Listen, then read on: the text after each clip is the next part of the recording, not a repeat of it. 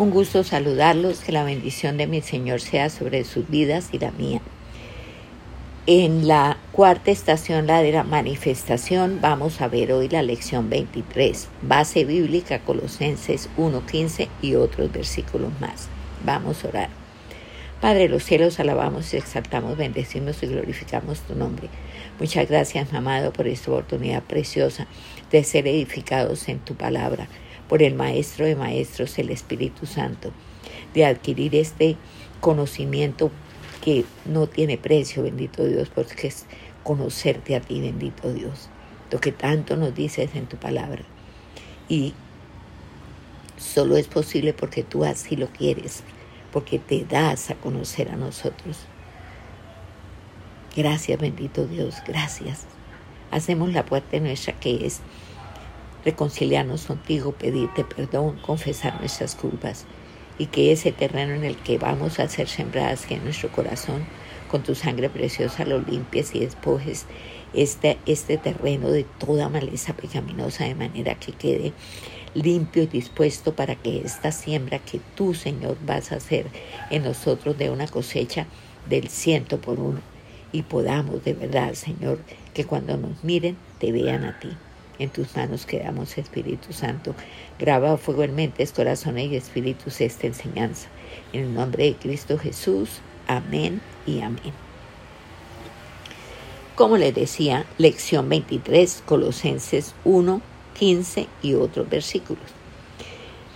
¿Qué vamos a ver hoy? Hoy vamos a centrarnos mucho en que Cristo es el Señor de la iglesia. Señor de la iglesia. Y en la definición de la persona de Cristo hay tres definiciones que Pablo usa para hablarnos de Él, de Cristo. Primera definición, Cristo es la imagen visible del Dios invisible.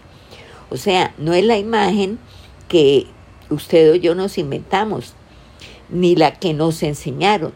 Entonces, ¿qué es lo importante? Poder verlo, poder verlo para desprenderme de todas las construcciones que yo tengo, que me he hecho, por lo que me han dicho, por lo que yo he pensado y por lo que yo he establecido creyendo que es la verdad, es en la verdad cuando no lo es. Segunda definición.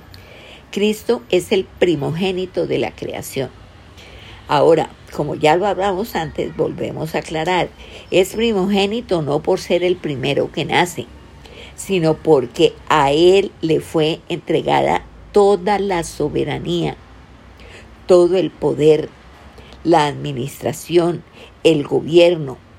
Por eso es que todo fue creado en Él, por Él y para Él.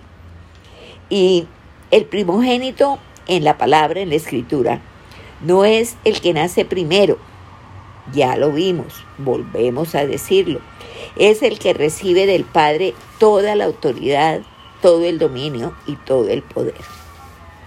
Y la tercera definición es el eterno y en él todo se reviste de eternidad. Entonces repasamos. Cristo, imagen visible del Dios invisible. Cristo, primogénito de la creación. Y tercero, es el eterno y en él todo se reviste de eternidad.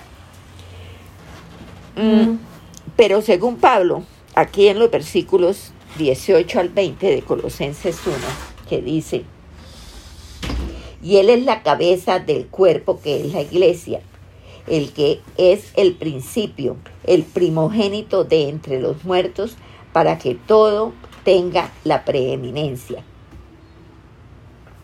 para que en todo tenga la preeminencia, por cuanto agradó al Padre que en él habitase toda plenitud, y por medio de él reconciliar consigo todas las cosas, así las que están en la tierra como las que están en los cielos, haciendo la paz mediante la sangre de su cruz.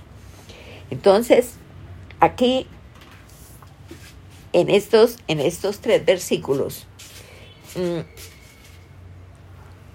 mm, que, vemos de Pablo, hay una afirmación que se suma a lo que antes estamos diciendo. ¿Qué es? Que Jesucristo es el único Señor y dueño de la creación. Es el único Señor y dueño de la creación. El único Señor y dueño de la iglesia. Ahora, después de hablarnos, el apóstol Pablo, después de hablarnos de un Jesús dueño de la creación, que hace visible al Dios invisible, el eterno. Entonces Pablo hace conexión con la iglesia. Acuérdese cómo es, cuál es el, el nombre de esta lección. Cristo es el Señor de la iglesia. Entonces después que hablamos de un Jesús dueño de la creación, que hace visible al Dios invisible, el eterno, entonces Pablo hace conexión con la iglesia. Pónganle mucho cuidado porque esto es muy importante que para ustedes les quede claro. Mire, aquí Pablo parece como afanado porque entendamos toda la grandeza de Cristo, porque de verdad la entendamos. Nada hay por fuera de Cristo. Nada hay por fuera de Cristo. Y Dios lo dio por cabeza a la iglesia. No a las potestades, sino a la iglesia, a la iglesia. Entendamos lo que la iglesia representa para Dios. Cuando nos dio a Cristo como la cabeza de la iglesia. Entendamos, empecemos a, a, pedirle al Espíritu Santo que nos amplíe este conocimiento increíble de lo que la iglesia como tal representa para Dios. Ahora, la relación que Dios establece, que Dios establece, póngale cuidado, entre Cristo y la iglesia, trasciende al orden creado, trasciende, va más allá de. Porque si Él es la cabeza de la iglesia, e iglesia es todo aquello que ha sido alcanzado por la gracia, es cuando sus pecados han sido perdonados esta es la iglesia. Entonces, figúrese usted, lo primero que entienda es que a nosotros, nosotros hemos sido alcanzados por la gracia y los pecados no fueron perdonados. Esa es la iglesia. Entonces la iglesia, alcanzada por la gracia y con todos los pecados perdonados, es el cuerpo. Ahora, el cuerpo subsiste en la cabeza. Figura usted un cuerpo sin cabeza. El cuerpo subsiste en la cabeza. La subsistencia de la iglesia depende de Cristo. O sea, solo es para Él. La iglesia, ¿para quién es? Para Cristo. ¿De quién depende la subsistencia de la iglesia? De Cristo. Ahora, póngale cuidado usted a esto. Lo que no subsiste en la cabeza, que es Cristo, pues puede ser cualquier cosa, menos la iglesia de Cristo. Póngale cuidado usted a esto. Lo vuelvo y les repito. Lo que no subsiste en la cabeza, esto es, en Cristo, puede ser cualquier otra cosa, cualquier otra cosa, menos la iglesia de Cristo. Por ejemplo, un grupo religioso, una denominación, pero si no subsiste para Cristo, no es iglesia de Cristo. Vayan poniendo ustedes toda la atención a lo que significa esta palabra iglesia. Porque un grupo religioso o una denominación, si no subsiste para Cristo, no es iglesia de Cristo. ¿Qué significa esto? Esto significa que Él es la fuente póngale cuidado, la fuente de la iglesia, que Él es su único líder, que Él, Cristo, es el cerebro del cuerpo.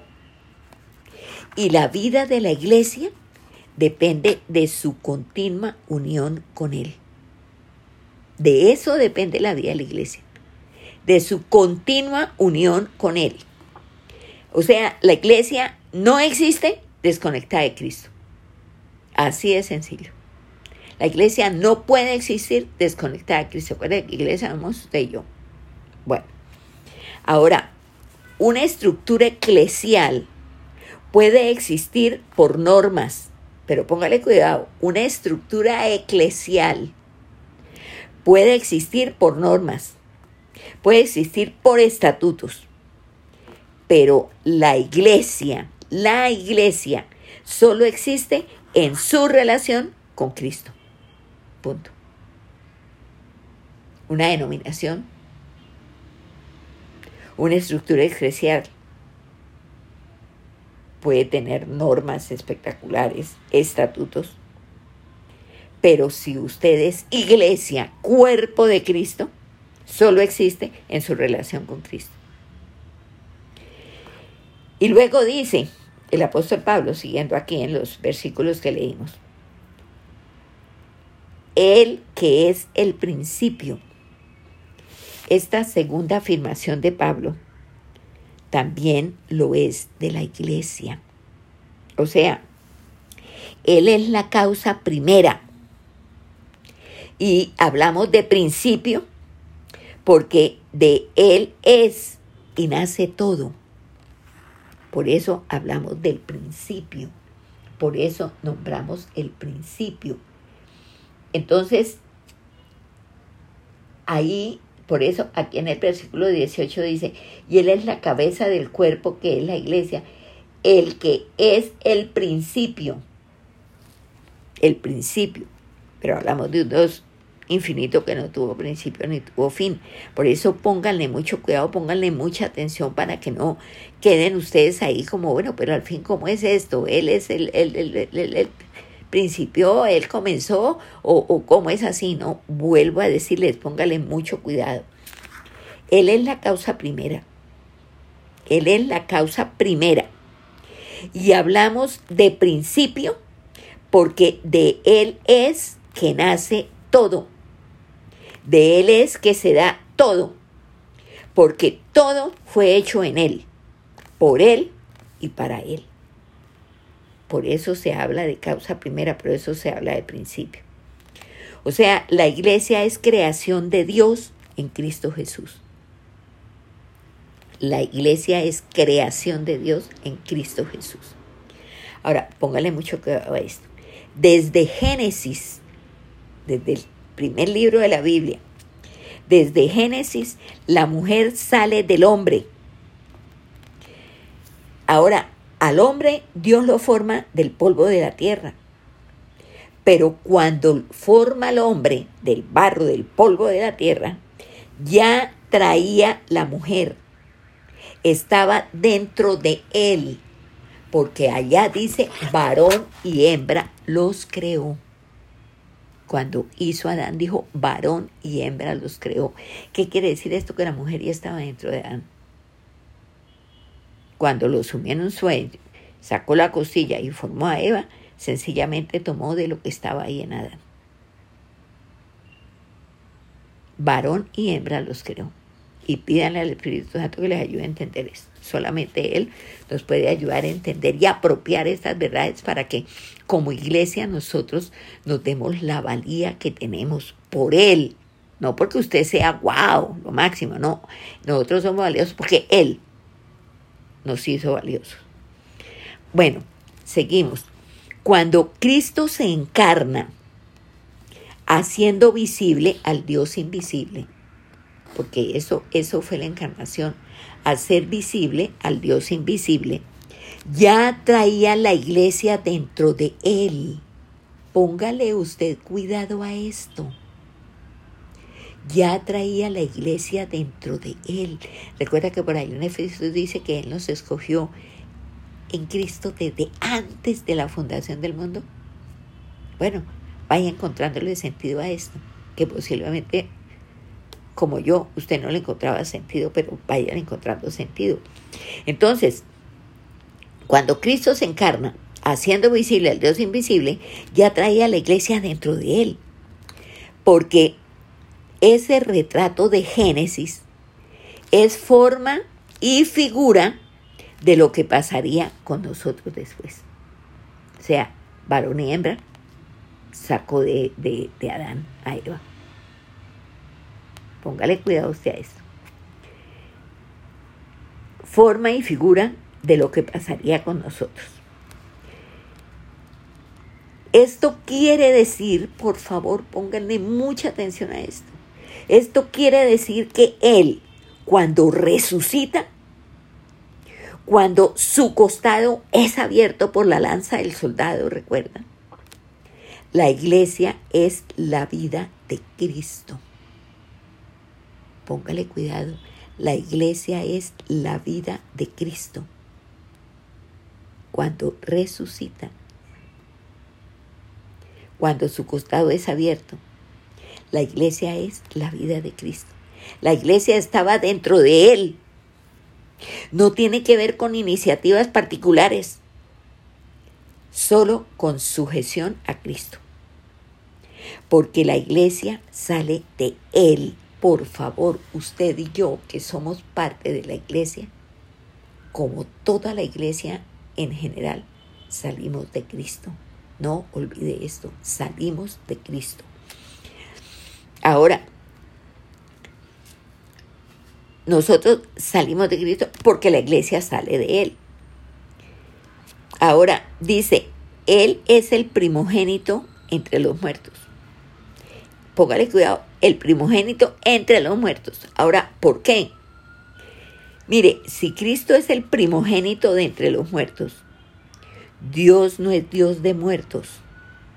Entonces usted necesita entender algo muy, muy tenaz para la comprensión total. Usted necesita entender el concepto de muerte. Los muertos en Cristo duermen, no mueren. Cuéntese que muerte es separación. Si usted murió en Cristo, usted durmió en Cristo no se separó de Cristo. Por eso ahí cuando habla Pablo de tantos primeros cristianos que murieron, habla de que durmió, de que durmió, de que durmió. Ahora, entienda usted que muerte es por donde entro a una nueva manera de existir. Porque cuando ocurre la muerte suya mía, ¿Qué pasa? Que nos separamos, acuérdense que muerte y separación nos separamos del cuerpo, de la carne que vuelve a la tierra de la que fue tomada. Y somos revestidos con un cuerpo glorioso, el de Cristo. Por eso, muerte es por donde usted y yo entramos a una nueva manera de existir. Cristo fue el primero que resucitó para nunca más morir. Nunca más va a morir Cristo. Resucitó para ser glorificado. Cabeza, principio, primogénito de entre los muertos. Todo es en el contexto de la iglesia. Póngale cuidado usted a esto. Todo es en el contexto de la iglesia, porque fíjese que dice cabeza, es la cabeza de la iglesia. Principio, es el principio de nosotros como iglesia. Es el primogénito entre los muertos. Por su gracia nosotros formamos parte de la congregación de los primogénitos. O sea, todo esto es en el contexto de la iglesia. No hay otra forma de que la iglesia subsista si no es en él. ¿Entienden esto? Él es todo. Él es la cabeza, Él es el principio, es el primero. ¿Cómo podemos como iglesia, como iglesia existir si no es en Él? ¿Mm? Imposible, ¿no es cierto? Bueno, en cierto sentido, Jesús sí es soberano de entre los muertos. Porque nosotros morimos en Cristo para resucitar en Él ¿Se acuerda lo que dice allá en Gálatas 2.20? ¿Se acuerdan que ustedes hasta de memoria se saben esta cita? Dice, con Cristo estoy juntamente crucificado. que está crucificada? La carne. Y ya no vivo yo, mas vive Cristo en mí. Y lo que ahora vivo en la carne, lo vivo en la fe del Hijo de Dios, el cual me amó y se entregó a sí mismo por mí. Gálatas 2.20. Mire, esta es una verdad escritural que aunque nos la sabemos y la repetimos como loritos, es una verdad escritural que más nos cuesta asimilar en el, en, en el sentido de lo que significa para usted. Comunidad de muertos que resucitaron en él. Póngale cuidado. Comunidad de muertos que resucitaron en él. Para que en todo él tenga preeminencia. Preeminencia. Él es el primero entre nosotros. Nosotros nos resistimos a esta verdad que nos gobierna, porque esta es la verdad que nos gobierna, es el primero. ¿Por qué? ¿Por qué nos resistimos a esta verdad que nos gobierna? Porque en todo queremos tener preeminencia nosotros como personas. Nosotros tenemos que entender que vivimos en Él y vivimos para Él. Comunión de los muertos. Y aquí se trata, aquí no se trata de mí, sino de Él, de los muertos, común unión de los muertos resucitados en Cristo. O sea, no se trata de mí, se trata de Él, porque en Él fue que yo resucité. Con Él y en Él fue que yo resucité. Mire, Él tiene la preeminencia en todo, absolutamente en todo, porque no hay circunstancia fuera de su dominio. Todo está bajo el dominio de Él. Por eso solo se predica de Cristo, de Cristo, de Cristo. Como dice ahí en el versículo 19, por cuanto agradó al Padre que en Él habitase toda plenitud o sea, en Cristo habita toda plenitud. ¿Qué quiere decir plenitud? Lleno, completo. Todo lo que Cristo representa, todo lo que Cristo representa es puesto en Él.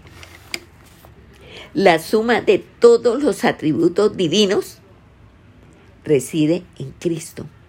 La suma de todos los atributos divinos reside en Cristo. Por eso, solo en Cristo hay reconciliación con Dios. Porque la suma de todos, o sea, el ser de Dios en quien reside en Cristo. Figura de la suma de todos los atributos divinos, o sea, el ser de Dios, reside en Cristo.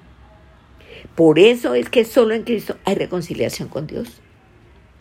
Mire, Él es el único mediador, no hay otro. La plenitud del poder divino encuentra su habitación en Cristo. La plenitud, oiga usted, la plenitud de todo el poder divino eh, se encuentra solo habitando en Cristo. Encuentra su habitación en Cristo todo el poder y Él es todopoderoso. No es en determinados momentos que Cristo es poderoso. Por favor, entienda usted esto. No es en determinados momentos que Él es poderoso. Mire lo que dice en Colosenses 2, del 8 al 10. Dice, mirad que nadie os engañe por medio de filosofías y huecas sutilezas según las tradiciones de los hombres, conforme a los rudimentos del mundo y no según Cristo, porque en Él habita corporalmente toda la plenitud de la deidad. Y no, vosotros estáis completos en Él, que es la cabeza de todo principado y potestad. Póngale usted cuidado a esto. Mire, pídale al Espíritu Santo que le ayude a capturar la dimensión de esta expresión. ¿Cuál? Corporalmente. corporalmente. ¿Qué quiere decir? En el cuerpo, corporalmente significa cuerpo, cuerpo, cuerpo. Y nosotros somos el cuerpo, usted y yo, y en nosotros habita la plenitud de Dios, porque él, él, habita corporalmente, o sea, en el cuerpo, la plenitud de la deidad. Nosotros somos el cuerpo, y en nosotros habita la plenitud si como cuerpo dependemos de Él. Si usted no es una rueda suelta, si usted está cierta que no se habla aquí tanto de a qué denominación, sino a Él. No a qué denominación pertenecemos, sino si realmente yo sé, estoy cierta, segura y vivo esa realidad gloriosa de que yo le pertenezco a Él, de que Él es mi dueño, de que Él es mi dueño. Punto. ¿Usted tiene esa certeza? Pregunta. Si usted tiene esa certeza, ¿usted por qué habla en primera persona tantas cosas? Pues yo decidí, pues yo no pienso hacer eso, pues yo no voy, pues yo ya tal cosa. Si Él es nuestro dueño. ¿Mm? Qué tenaz, esto que encontramos en nosotros es algo espantosamente horrible, pero es la verdad. Entendamos que esta es la verdad. Entonces, la plenitud de la deidad habita en nosotros. Si Él es nuestra cabeza, y usted sabe que en dónde se piensa, en dónde se decide, Usted de pronto está ahí sentada pensando y cuando ese pensamiento en su cabeza usted le da forma y dice sí, inmediatamente usted se levanta y dice voy a hacer. ¿Y qué hace el cuerpo? Caso. No, voy a ir. ¿Qué hace el cuerpo? Va. Voy a hacer. ¿Qué hace el cuerpo? Hace voy a decirle qué hace el cuerpo, a través de la boca habla. ¿Entiende usted esto? ¿Entiende usted esto? La plenitud de la deidad habita en nosotros si Él es nuestra cabeza. O sea, relevancia grande, inmensa para nosotros, Cristo. Imagen visible nosotros. La relevancia grande para nosotros porque en nosotros habita la plenitud en, nuestro, en el cuerpo que somos nosotros, habita la plenitud de la deidad. Relevancia grande, Cristo. Imagen visible, usted y yo, que cuando nos, vean, lo vean a Él. Tesis todo el tiempo. Usted sabe que la tesis es algo que usted estudió y, que usted ya lo dejó como establecido que es así y punto. Y esto debe ser para usted establecido siempre. Debe suceder que cuando me vean, y háblelo así en primera persona, debe suceder que cuando me vean a mí, vean a Cristo. Cristo ejerciendo a través de su Hijo, que es usted, que soy yo que cuando me vean, lo vean. Que cuando me vean, lo vean. Eso es lo importante. Ahora, todo lo que esté en los cielos es conectado con la realidad de nosotros. Póngale cuidado. Todo lo que está en los cielos es conectado con la realidad de nosotros. ¿Cómo? Por medio del Cristo eterno. Por medio del Cristo eterno es conectado. Todo es conectado con la realidad de usted y de mí. El Espíritu Santo que nos habita El Cristo eterno que mientras trabajó aquí en la tierra estuvo lleno del Espíritu Santo. El Espíritu Santo es nuestro sello, pero el Espíritu Santo es quien. Y acuérdate que el Señor Jesucristo está agitado en los lugares celestiales con el Padre a la derecha, pero que con nosotros es Dios Espíritu, formándonos y haciendo que nosotros como iglesia seamos la imagen del Dios invisible, porque Cristo nos habita y Él es la imagen del Dios invisible. Y cuando nos ven, lo tienen que ver a Él. Entonces, la manifestación de Dios en la eternidad la debemos dar a conocer hoy. La manifestación de Dios en la eternidad la debemos dar a conocer hoy.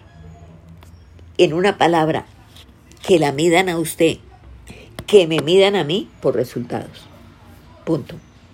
No por lo que usted diga, sino por lo que usted haya hecho, por lo que usted es, la imagen del Dios invisible. Habitación de Cristo. Tal cual. Mire, en el reino es qué tan nítida estoy yo manifestando la imagen de Cristo. Punto. ¿Qué tan nítida es esa imagen de Cristo que yo manifiesto? Cristo reconcilió lo eterno con lo temporal. Y su instrumento en la iglesia, de la que Él es cabeza y primogénito. Póngale cuidado. En el reino es que tan nítida es la imagen de Cristo que estoy manifestando. Acuérdese que el Señor Jesucristo vino y reconcilió lo eterno, Dios, con lo temporal, nosotros. Y el instrumento para seguir haciendo esto es la iglesia, de la que Él es cabeza y primogénito. ¿Y quién es la iglesia? Usted y yo. Esa es la tarea suya y mía, tal cual.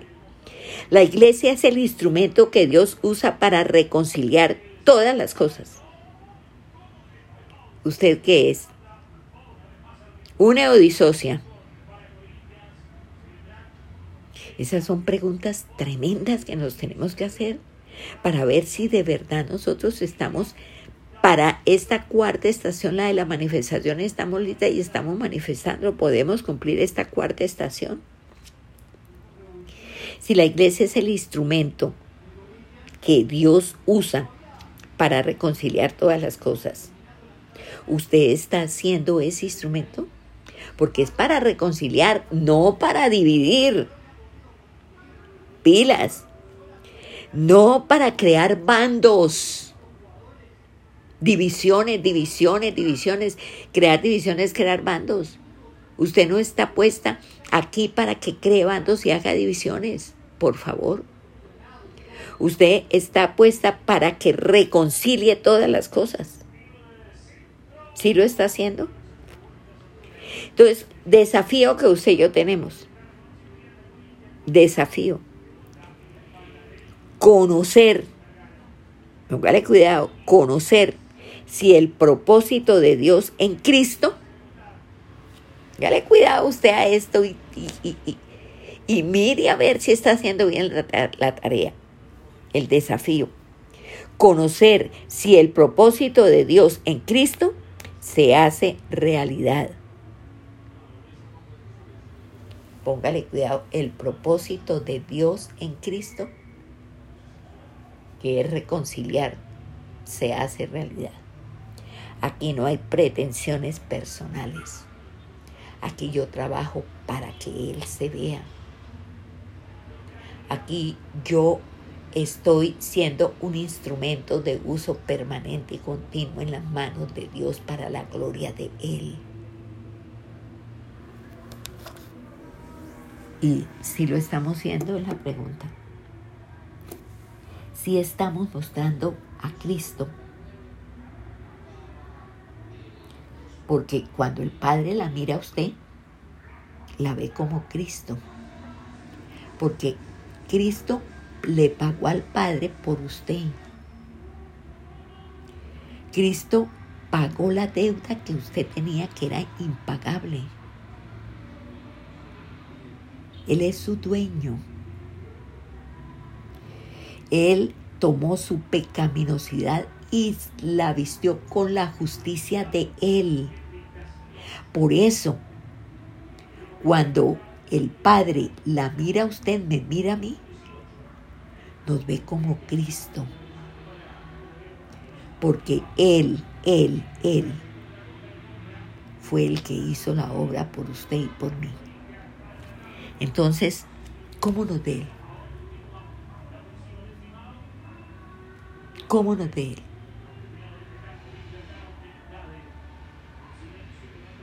Es lo único que yo le puedo decir a usted que se mire. Y que se mire. Y que se mire.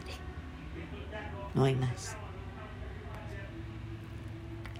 De acuerdo a lo que usted se mire, honestamente, dígale, Padre, estoy haciendo, estoy siendo un instrumento y como te lo dijo el Señor Jesucristo, terminé la obra que me mandaste a hacer. Usted pueda decirle al Señor Cristo, cabeza suya, soy tu cuerpo, tu instrumento. Cuando me miran, te ven a ti. Gracias por este privilegio. Permíteme seguir siendo ese instrumento a través del cual siempre te estén viendo. Te amen te conozcan, te anhelen. Lo estamos haciendo. Porque ustedes, iglesia. Eso no es optativo, ustedes, iglesia. La cuestión es, ¿usted de verdad es iglesia? Bueno, ahí le queda esa esa tarea para que se mire usted, para que se mire y de acuerdo a esto usted se responda y le responda al Señor Jesucristo. Porque cuando estemos presentándonos delante del tribunal de Cristo, tendremos que estar dando cuenta de lo que hicimos mientras estuvimos en el cuerpo, sea bueno o sea malo. Con todas las garantías que el Señor nos dio para que podamos hacer bien el trabajo. Por eso la pregunta es, ¿usted está haciendo bien el trabajo? ¿Puede estar tranquila? El hecho que usted esté escuchando esto es para que, si está tranquila, siga esforzándose y acuérdese que la medida de la estatura del varón perfecto que es el Señor Jesucristo. Y si usted está como, como, como así más bien bajita de peso, le pida al Espíritu Santo, que es quien habita en usted y a través de quien el Padre le hace conocer cosas que ni ojo vio, ni oído yo, ni han subido en corazón de hombre que Él preparó para los que le aman y las reveló por medio de su Espíritu. El Espíritu se las pueda revelar y le pueda decir cómo obrar y cómo hacer. Es el deseo de mi corazón, porque ya estamos aquí para darle cuenta a Dios. La cuestión es qué cuenta le vamos a dar. Amén. Para la próxima lección vamos a ver la lección 24. Y el tema se llama de lo legal a lo real. Y obviamente seguimos en Colosenses. Ya en mucho pasamos al capítulo 2. Así que vamos a orar. Padre de los cielos, gracias. Gracias, mi amado, por esta enseñanza preciosa con la que hoy has nutrido nuestra vida, nos has bendecido de manera tan grande, Señor, porque nos hablas tan claro, de manera tan sencilla, que no podemos decir que no entendemos, bendito Dios. Estamos capacitados por ti para poder hacer las cosas. Porque eres tú a través de nosotros quien las haces. Tú eres la cabeza, quien piensa, quien define, quien decide. Y nosotros los instrumentos para que esas decisiones tomadas por ti, que eres la cabeza, se lleven a cabo. Y sigamos trabajando porque tú no quieres que nadie se pierda, sino que todos se salven y procedan al arrepentimiento. No está en nosotros juzgar quién sí y quién no. Porque tú pagaste al Padre por todos. Solo estás esperando que nos acerquemos a ti. A de rodillas, Señor. Hablarte de nuestra incapacidad. Y que ese paz y salvo que tú tienes para presentarnos delante del Padre nos sea dado en tu bondad, en tu amor y en tu misericordia. Bendito seas. La honra, la gloria y la alabanza sean para ti, mi amado. Gracias, Señor.